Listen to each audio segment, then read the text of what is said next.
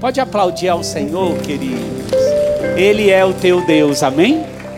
Ele é o teu Deus. Pode se sentar. Que manhã preciosa, não é mesmo? Na presença do Senhor.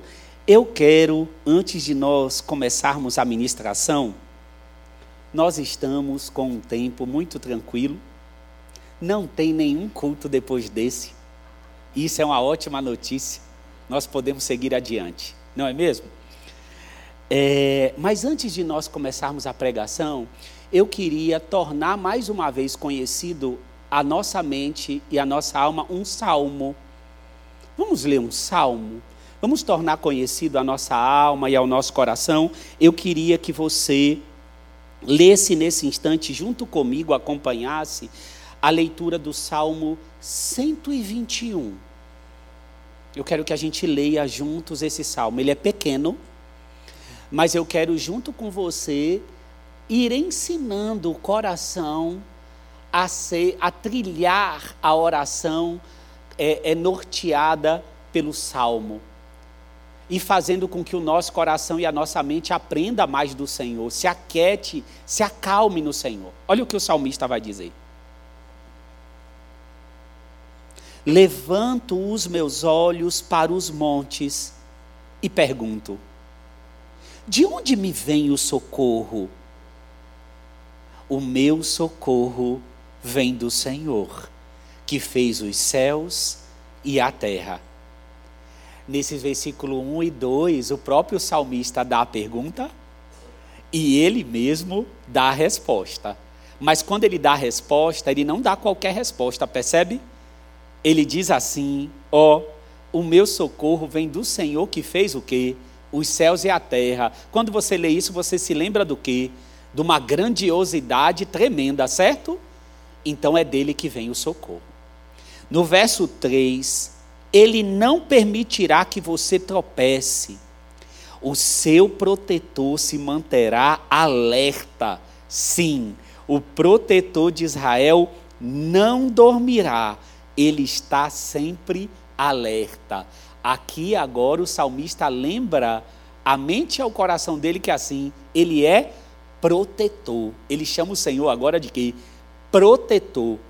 Também diz que ele sempre está alerta, ou seja, até quando eu durmo, o Senhor Deus está em alerta. Porque ele não dorme, o nosso protetor não dorme.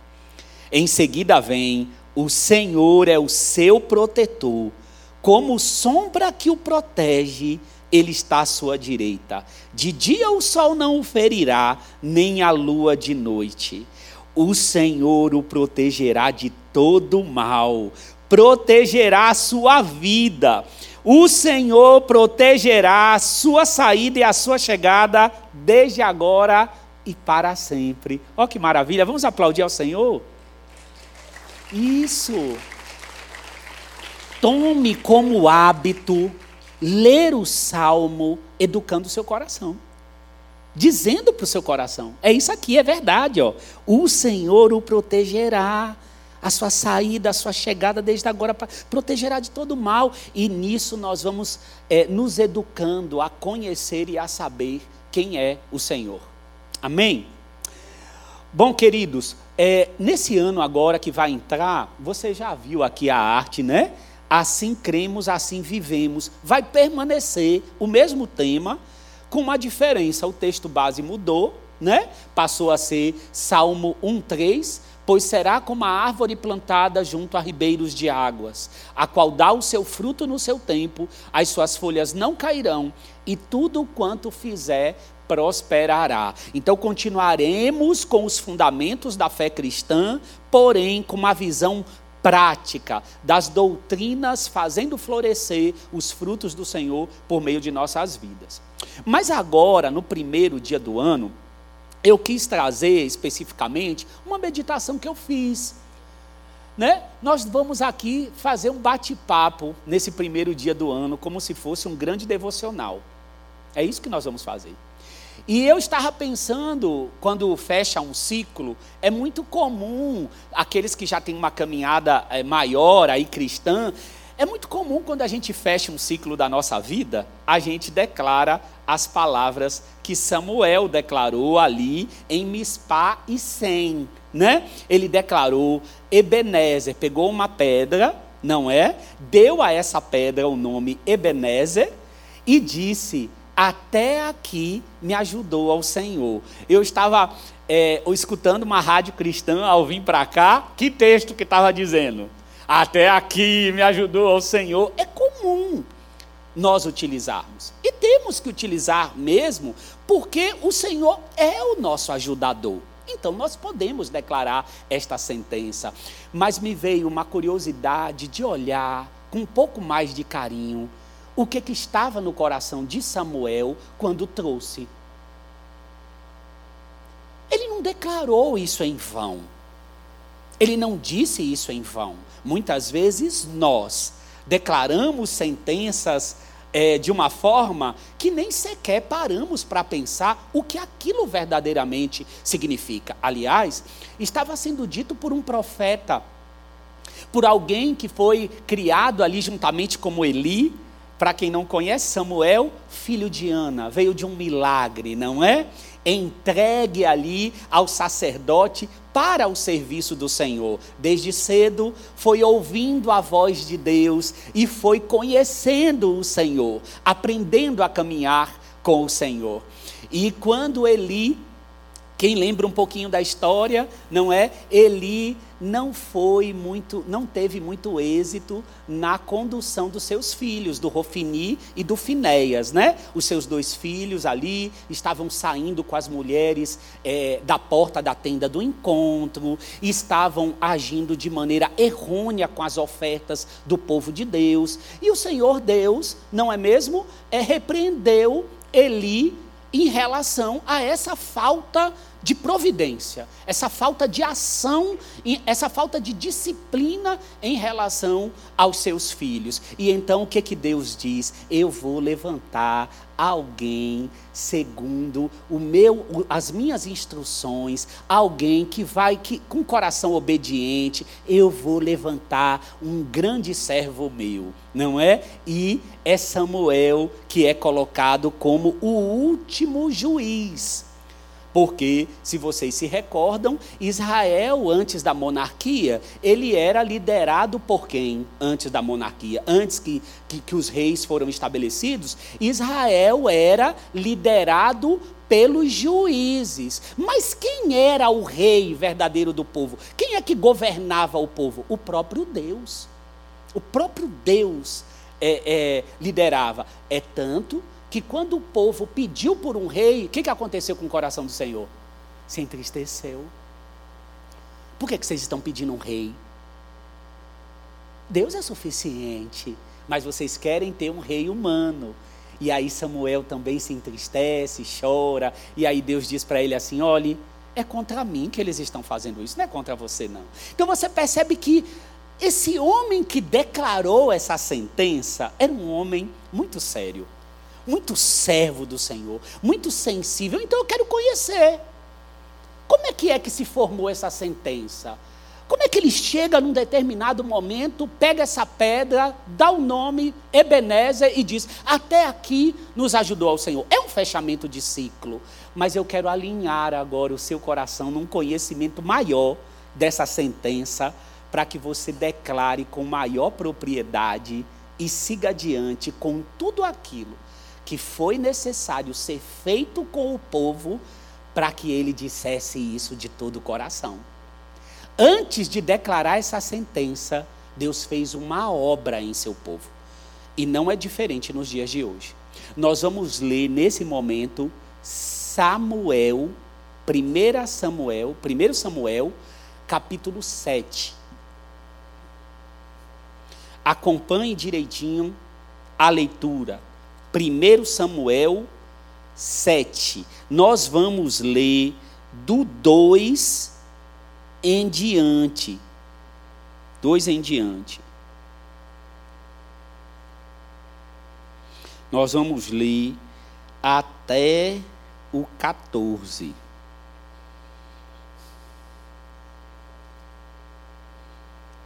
Gente, se você, quando você sair daqui, tire um tempinho. Eu sei que você, quem, quem ainda não pegou o seu plano anual da Bíblia para poder ler a Bíblia inteirinha nesse ano, se você, eu não vou, nem, não vou pedir para levantar a mão, não, viu? Quem não leu esse ano agora, que passou.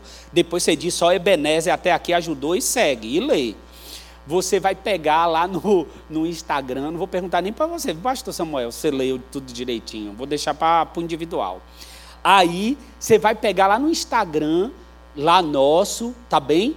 Ou no site, tem o plano anual da SBB, da Sociedade Brasileira, né, bíblica. Você pega lá o planinho anual. Ah, não consegui, tive dificuldade, baixa o aplicativo da SBB e pegue lá diretamente o plano anual de leitura e aí você imprime e vai fazendo o xizinho lá. É melhor, porque o xizinho ele vai ajudando, né? Você ali aí colocando nos capítulos que você já leu. Leia. Primeira, primeiro Samuel é onde tem a história de Ana, tá bem? É onde tem a, a entrada de Davi como rei, tem também as histórias de Saul para você conhecer, não é? Então, vai ser uma preciosidade você ler o livro inteiro, tá? Mas vamos lá. 1 Samuel 7:2 diz assim: A arca permaneceu em Kiriat Jearim muito tempo, foram 20 anos. E todo o povo de Israel buscava o Senhor com súplicas. E Samuel disse a toda a nação de Israel: Se vocês querem voltar-se para o Senhor de todo o coração, livrem-se então dos deuses estrangeiros e das imagens de Astarote. Consagrem-se ao Senhor e prestem culto somente a Ele, e Ele os libertará das mãos dos filisteus.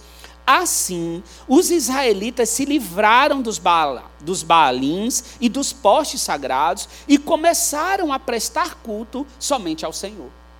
E Samuel prosseguiu: Reúnam todo Israel em Mispá, e eu intercederei ao Senhor a favor de vocês.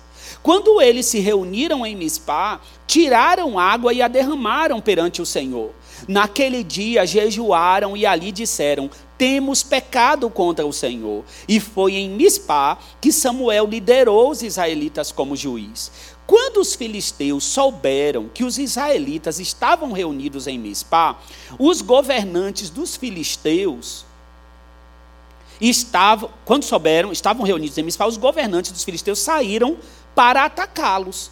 Quando os israelitas souberam disso, ficaram com medo e disseram a Samuel: Não pares de clamar por nós ao Senhor, o nosso Deus, para que nos salve das mãos dos filisteus. Então Samuel pegou um cordeiro ainda não desmamado e ofereceu inteiro como holocausto ao Senhor. Ele clamou ao Senhor em favor de Israel e o Senhor lhe respondeu.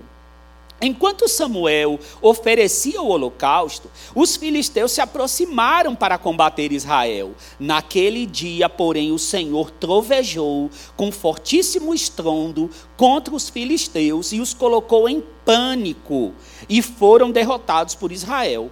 Os soldados de Israel saíram de Mispá e perseguiram os filisteus até um lugar abaixo de Betcar matando-os pelo caminho. Então Samuel pegou uma pedra e a ergueu entre Mispá e Sem e deu-lhe o nome de Ebenezer, dizendo: Até aqui o Senhor nos ajudou. Assim, os filisteus foram dominados e não voltaram a invadir o território israelita. A mão do Senhor esteve contra os filisteus durante toda a vida de Samuel as cidades que os filisteus haviam conquistado foram devolvidas a Israel, desde Ecrom até Gate. Israel libertou os territórios ao redor delas do poder dos filisteus. E houve também paz entre Israel e os amorreus. Para aqui. É importante a gente se lembrar um pouquinho do contexto, como foi chegar até aqui nós estamos diante de um cenário de vitória de Israel diante dos filisteus. Os filisteus já vinham há algum tempo subjugando o povo, não é mesmo? Israel estava ali subjugado e morrendo de medo a cada ataque dos filisteus. tá bem?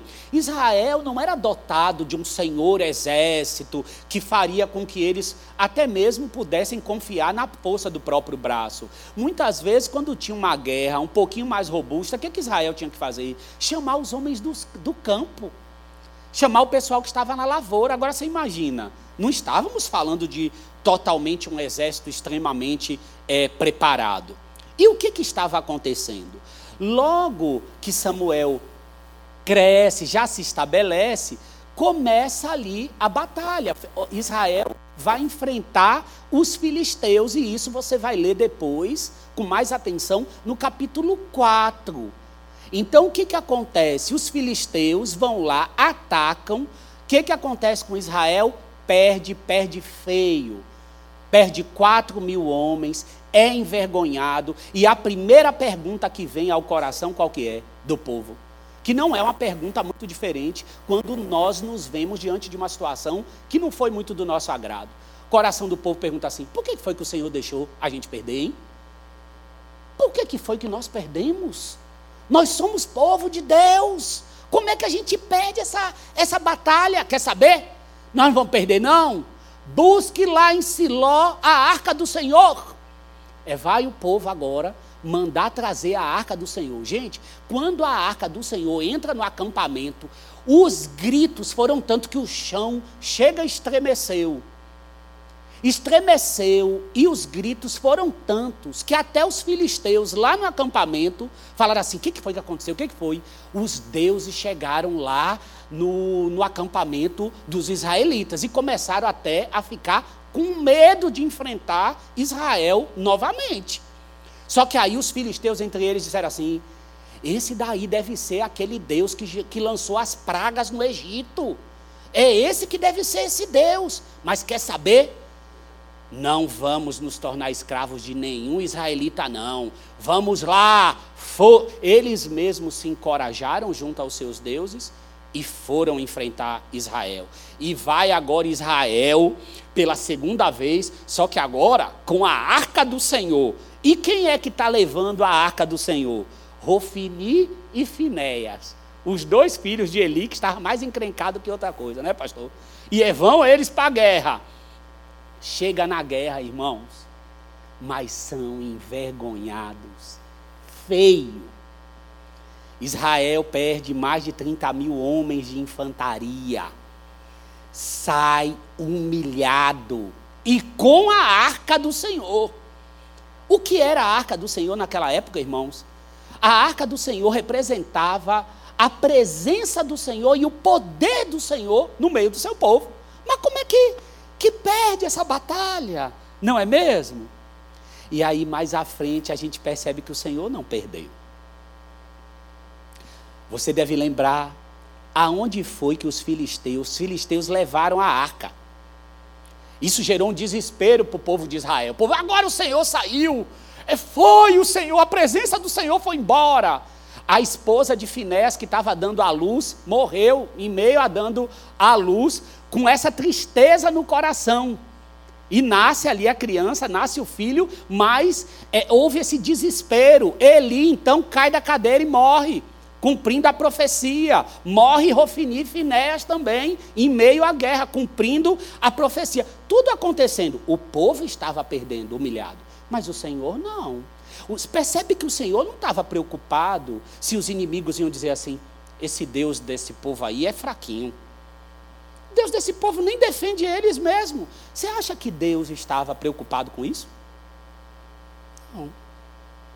A arca do Senhor vai para onde? Os filisteus colocam a arca do Senhor dentro do templo de Dagon. O que, que acontece com a estátua de Dagon? Cai, amanhece caída.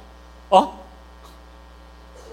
O povo de Israel perdeu a guerra, mas o Senhor está deixando claro para os inimigos: eu sou Deus. Embora eu esteja disciplinando o meu povo, eu sou poderoso, eu continuo sendo o Senhor.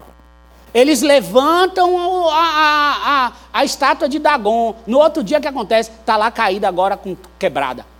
Mão quebrada, não é? E aí, nós percebemos que lá no capítulo 7, a gente começa a perceber que o que, que está sendo dito? o povo de Israel começa a buscar ao Senhor com quê? Com súplicas. Agora eu quero. Você está entendendo? Eu quero que você entenda esse contexto, porque nós estamos agora no capítulo 7, depois disso tudo. Você entende a humilhação? Esse povo foi o povo separado, escolhido do Senhor, mas estão humilhados diante da caminhada. E agora estão buscando ao Senhor com súplicas.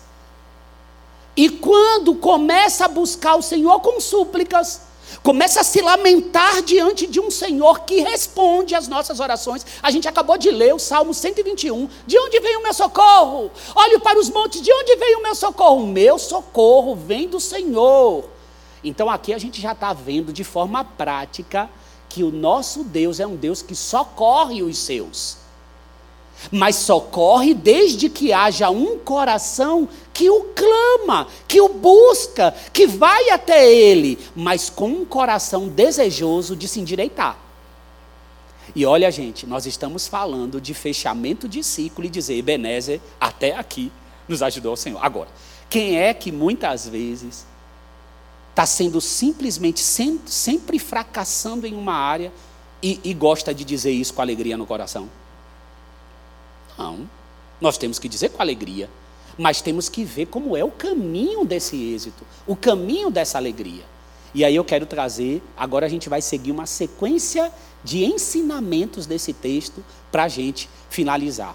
Tá certo? Agora que vocês entenderam todo, eu quero ler, eu quero, eu quero que você compreenda que o primeiro erro do povo foi um, um somente, um somente e que todos nós devemos fazer nesse ano de 2023. A má compreensão, vou, eu vou ler aqui para você. A má compreensão de quem é Deus atrapalha a nossa leitura da caminhada e, como, e, e nas consequências dos nossos comportamentos. O povo era chamado por Deus, o povo estava com Deus, mas estava com uma má compreensão imensa de quem era Deus, tá certo? Eles achavam que assim, a gente tem Deus, pega a arca, e assim talvez é você. Muitas vezes, não é? Não, a, a gente não, não, não cultiva uma caminhada com o Senhor, não se consagra ao Senhor, não cultua o Senhor como devido, não entrega o coração, mas quando vai de peito aberto para a jornada do dia, eu tenho o Senhor. Pega a Bíblia, coloca na mochila. Estou levando a minha espada. Está levando a arca.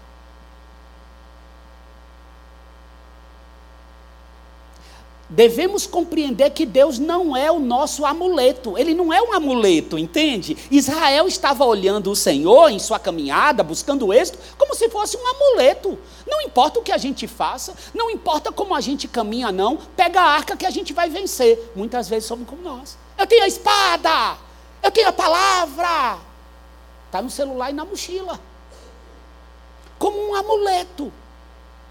E nós temos que compreender o como Deus se relaciona com o homem. Quem define como é o relacionamento não sou eu, eu não sou Deus. Quem define como é a nossa caminhada e o nosso relacionamento é Ele, porque Ele é Deus. Então, se eu tenho qualquer problema na compreensão de quem Ele é, muitas vezes a gente escuta uma oração assim: Senhor, faça isso em prol da minha vida, faça isso em prol do meu trabalho, para que o teu nome não seja envergonhado. Gente, o povo perdeu a guerra. E o que, que aconteceu com a estátua de Dagon? Deus não é envergonhado pelas nossa falta de êxito, por comportamentos que não o agradam. Eu ter Deus morando em mim não é sinônimo de que Ele está em toda e qualquer ação que eu faço. Ele pode estar presente, mas para dizer assim, não faça mais. Entende? Agora, como é que eu muitas vezes trago o Senhor para concordar, executar e caminhar e me dar êxito em algo que, na verdade, a sua voz para mim é dizer assim: Ô oh, meu filho, se torne mais parecido comigo. Esse é o meu alvo. Então, a má compreensão de quem é Deus e como Ele te chama para caminhar, faz com que muitas vezes tenhamos problemas em nossa caminhada. Esse é, a primeira, é, é, é o primeiro ponto, tá bem? O segundo, que é maravilhoso, maravilhoso, é que Deus, entenda isso em 2023 e sempre. Entenda isso em 2023 e sempre. Isso pode servir esse Ebenezer que você precisa dizer em 2023 pode ser em uma área específica em sua vida que precisa ser alinhada aos propósitos do Senhor, tá bem? Como nós estamos numa caminhada de santificação, às vezes tem alguma área específica da nossa vida que eu estou precisando que ela dobre os joelhos diante do Senhor. Nós temos que compreender isso. E Deus sempre, o segundo ponto, é Deus sempre fala conosco falou por meio de Samuel e continua falando com você. Observe. Quando o povo começa a buscar com súplicas, o texto sagrado não diz que é assim, e o Senhor respondeu. Não. O texto vai dizer que, que Samuel chega para eles e diz o quê? Eu vou ler para você de novo, viu? Samuel disse assim, ó: "Se vocês querem voltar-se para o Senhor de todo o coração, olha só. Se vocês querem se voltar para o Senhor de todo o coração, livrem-se então dos deuses estrangeiros e dos postes sagrados. Consagrem-se ao Senhor e prestem culto somente a Ele, e Ele os libertará das mãos dos filisteus. A resposta de Deus para o povo foi simples. Em síntese, sabe o que, é que Deus está dizendo assim? Eu amo vocês. Separei vocês para mim. Separei um povo meu, que é só meu, para mim, para ser santo como eu sou. E vocês estão indo com a arca, vocês estão indo buscar a vitória, sendo que na verdade vocês me querem, mas querem tantas outras coisas. Vocês me querem, mas querem Baal. Vocês me querem, mas querem Dagon. Vocês me querem, mas estão deixando, se vocês estão sendo influenciados pelos povos inimigos e pela adoração contrária. Você está fazendo a mesma coisa que os inimigos fazem. E nessa hora, Samuel vem. Vocês não estão buscando o Senhor? Então, segundo ponto, gente. Quando nós buscamos o Senhor, e quem está aqui, me permita dizer, você busca o Senhor. Você está buscando o Senhor. Então tenha uma coisa na mente de vocês: Deus está falando com vocês de alguma maneira. E agora eu não quero falar de forma coletiva, não. Eu quero falar agora com vocês: João, Maria, José, Adson, Eva, Cleusa, Denise. Eu quero falar com cada um de maneira individual. Deus está falando individualmente com você para áreas, assim como Samuel chegou para o povo e disse: porque Deus quer o nosso êxito em todas as áreas. E o êxito, ele é a partir de mim. A partir de cada dia eu me transformando parecido com Ele, transformando a sua família parecida com Ele, a criação de filhos parecida com Ele, o trabalho parecido com Ele. Se você é líder de funcionários, a justiça para o com o pago, para com a forma de lidar, para com a forma de tratar a maneira como trata o caixa do mercado, como joga o carrinho no estacionamento. Está entendendo? Deus vai falando conosco por meio de cada situação. Só que uma coisa é importante nós sabermos, tá bem? Deus não trata conosco de maneira superficial. Quando ele aponta, ele aponta a raiz. Entenda. Deus não chegou para o povo de Israel e disse assim: vocês vão precisar ganhar dos filisteus. Você escutou isso? Da parte de Deus? Qual era o problema que Israel vinha enfrentando até aquele momento? Era a perda da guerra. Eles estavam perdendo, perdendo, subjugados. Por que, que Deus deixou? A resposta de Deus não é assim: vocês vão vencer a guerra, vocês vão vencer os filisteus, parta para cima dos filisteus. Não. Deus vai na raiz, nem toca no assunto de guerra. O que, que Deus diz? Livrem-se dos balaíns Livrem-se desses embaraços. E, e, e, daquilo que é pequeno ao que é grande, Deus fala conosco. Eu vou dar um exemplo para vocês, eu quero dar um exemplo muito pequeno. de algo que, como Deus vai falando para nos tornar mais saudáveis na vida, tanto da fé quanto emocional. Há duas semanas atrás aconteceu um evento que me marcou por uma, uma semana inteira, Deus falando comigo. Eu estava vivendo algumas questões que exigiam a confiança no cuidado de Deus. Porque assim, tá, gente? Tem coisinhas que aborrecem o Senhor. No bom sentido, tá bem? E uma delas é a falta de confiança. A Bíblia vai dizer que é impossível agradar a Deus sem fé. E às vezes a gente está, nós estamos nos apresentamos ao Senhor com pouca fé na palavra dele, na confiança do cuidado dele. E eu estava em uma semana que eu comecei a perceber assim: como é que está a minha percepção do cuidado de Deus? Está baixa. E, e aí, engraçado que nesse dia eu desci, e aí tinha um problema no, no, no, no prédio, e aí resolveram é, arrumar naquele dia, tá certo? É, abriram o, o, o, rapaz que toma conta de lá do prédio, abriu tudo os canos, falou assim: a gente vai arrumar isso aqui. Gente, começou a cair água, água, água, água. E aí, o carro de quem que estava ali, bem na frente do cano, né? Era o meu. E eu precisava sair. Qual a primeira coisa que vem na nossa mente? Gente, começa a vir assim. Porque não me avisou para eu tirar o carro antes.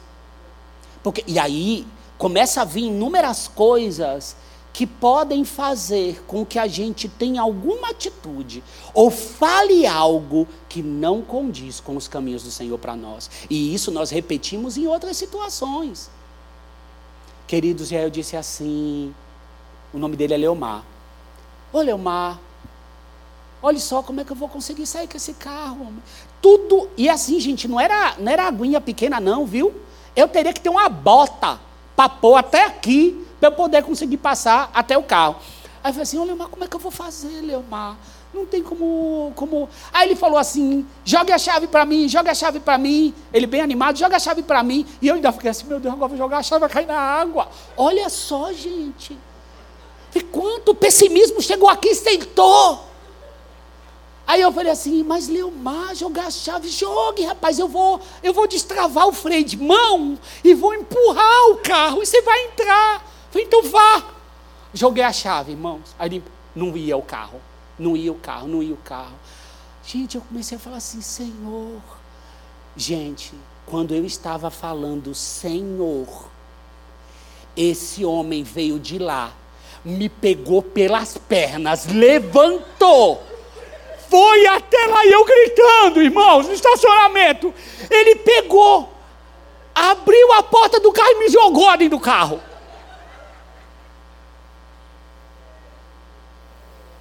Eu vim seco para a igreja. Seco.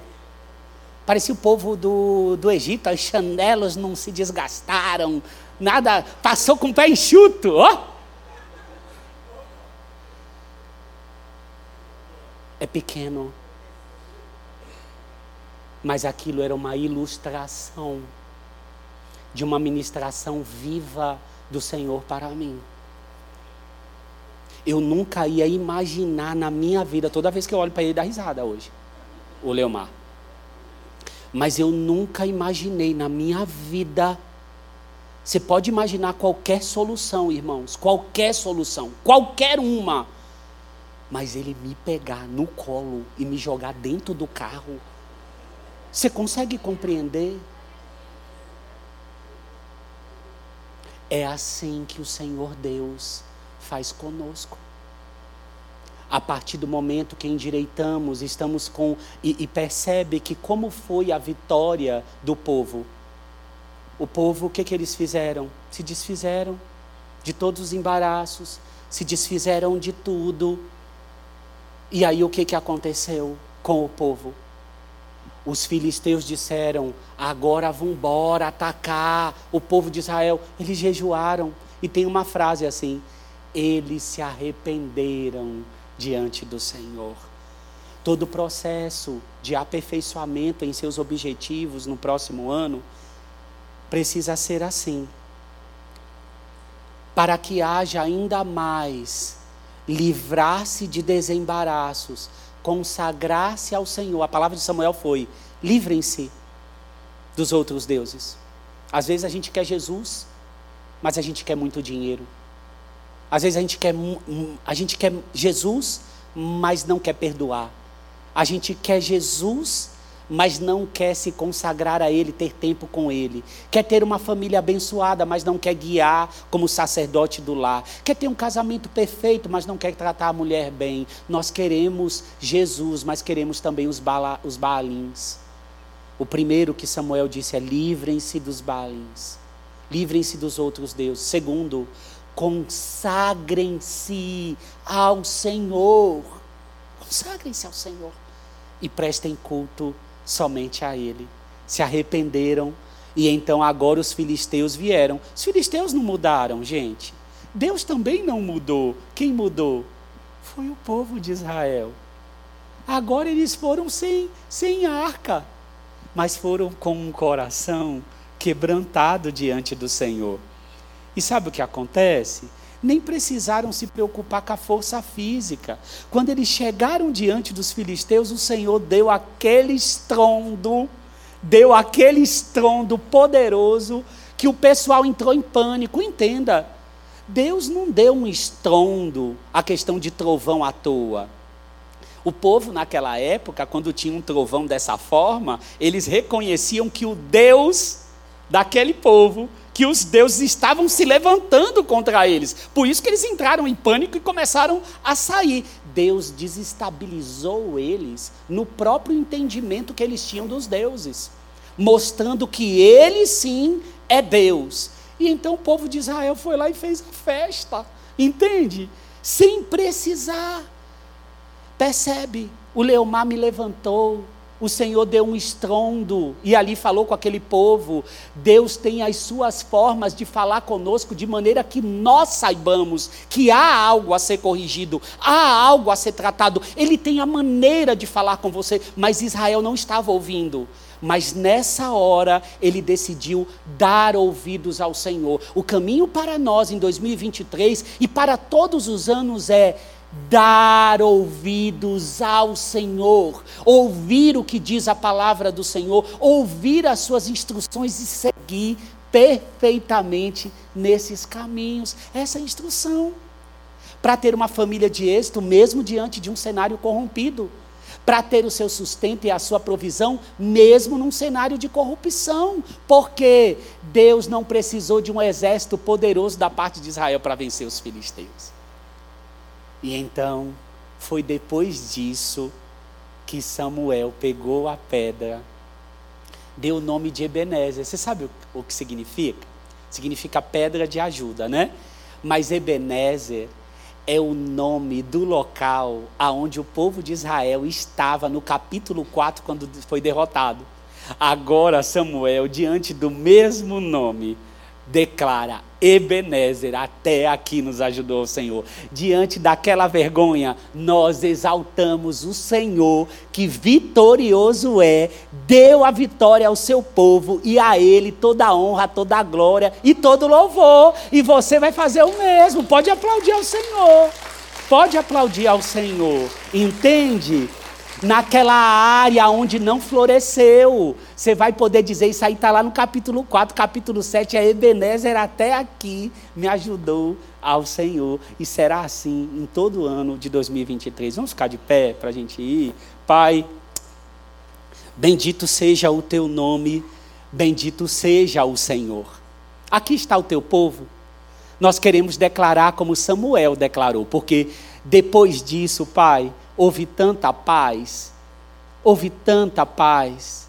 Enquanto Samuel viveu guiando e orientando aquele povo nas instruções. Mas isso não tem a ver com Samuel estar vivo, mas tem a ver com corações que temem ao Senhor. Levanta aqui pais, maridos, homens, empresários, que sejam como Samuel nos seus locais e possam guiar a todos, dizendo: Ebenezer, até aqui ajudou o Senhor. Que os homens e as mulheres daqui da nossa comunidade possam guiar as suas famílias assim, cumprindo as instruções do Senhor, mas tendo como rei o próprio Deus. Que cada um seja sacerdote, que cada um seja o melhor funcionário que pode, possa ser, que cada um possa caminhar mostrando ao mundo a sua luz, mas fazendo com que todos saibam que o nosso verdadeiro ajudador é o Senhor. Bendito seja o teu nome. Amém. Queridos, pode aplaudir mais uma vez ao Senhor, viu? Saudar quem está ao seu lado, dar um feliz ano novo e ir para casa almoçar mais do que abençoado. Deus te abençoe.